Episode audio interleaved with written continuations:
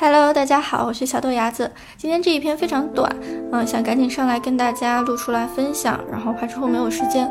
我最近一直在想，身体和心理治愈的终极目标到底是什么？是真的扫除一切的病痛吗？是真的能够非常极致的情绪管理，然后每天都乐乐呵呵、无忧无虑的，是这样吗？我觉得不是。我最新的结论是求得一个平局。为什么？歪船不倒。破船不沉，带病延年，不求决战。这是我现在送给我爸爸的一个十六字的话。因为我父亲在前年经历了一场手术，嗯，摘除了肺部结节，他那个位置不太理想，在边缘的地方，所以哪怕是经过手术之后，家人心中还是有疑窦和不安。但从日后的恢复来看，这颗定时炸弹一样的种子，虽然它没有真正的破土发芽，没有长出来，啊，没有变成一个我们所谓的恶果。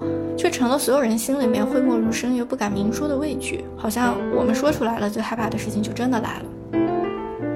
过去两年，我也是一直浸泡在这样的浊水当中，没有办法把头抬离水面，去真正的看清方向。我因为和父亲没有生活在同一个城市，那每天如果时间一长没有他的动静，我总是会不安和忐忑。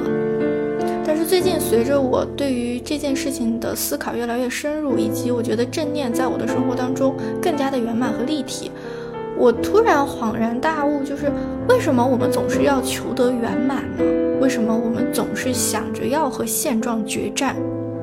我们习惯了和生存资料的局限决战。我们大多数人都想要摆脱普通人的普通生活，往更高的阶层削尖了脑袋进发，好像挣几万块钱、几十万已经不是什么目标了。我们就是想要挣几百万、几千万。我们习惯了和饮食男女的情感本能决战，在人性的夹缝当中放任更强的控制欲望。我们想要极致的体贴和温暖，想要握在手里面的绝对服从。还有我们和自我天性的赋能局限决战。明明这件事情不擅长，明明在自己不擅长的领域，也要和人家真的头悬梁锥刺股的人，或者说非常有天赋又能够 all in 的人，要决一高下，头破血流也绝不回头。还有我们要和生老病死的原生规律决战，上至极致的这种延缓衰老，下求清扫大病小痛的事无罢休。我们为什么总是想要决一死战，得一定果呢？定果明明不符合自然规律啊！所有的万事万物都在不断的变化，但是这样的集体意识变成了我们哪怕不用个人的思考，也能够非常丝滑的适配在我们的人生里面，甚至是每一天的普通生活里面。那我们想一想，是不是从头就错了呢？我们有没有问过自己，到底凭什么？凭什么身体健康、无灾无痛，它就应该是一个常态的理想？凭什么无忧无虑、稳定自如？极致的情绪管理才应该是心理健康。凭什么举案齐眉、绝对的体贴和服从才应该是完美的婚姻？凭什么小孩从小双百、文体俱佳，什么都特别厉害才应该是优秀的娃？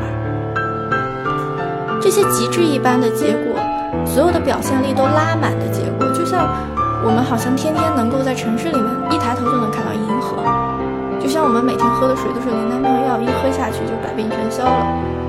就像不费吹灰之力，一伸胳膊锤子就能乖乖到手的雷神，就像每个人都是吹一根毛就能七十二变的齐天大圣，这些是神话呀！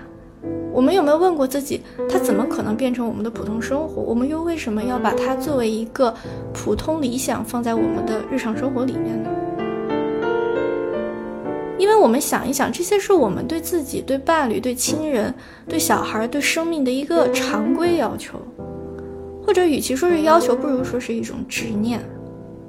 我们习惯了抬着头生活，那近两年信息和生活分享的透明化，我们也不管它是真的假的，看到眼里面了，就是更加催化了这个天花板的抬升。我们脖子仰得越高，眼睛就越酸，手上的活就越干不好，以此负面循环，心里面的痛苦愈深重，再望再痛。所以中医里面讲以人为本。我最近就在想何为本？本其实就是尊重起点和常态尊重自然规律。本是量力而行是顺势而为是辩证求解。那在这个世界上面大多数东西是不需要求一极致的极致并不是常态极盛必会速衰。这个世界上大多数博弈也是不需要决一死战的我们就是普通人接受自己的平凡和普通努力的生活。能够求一个平局已经是福慧双修旷世平安。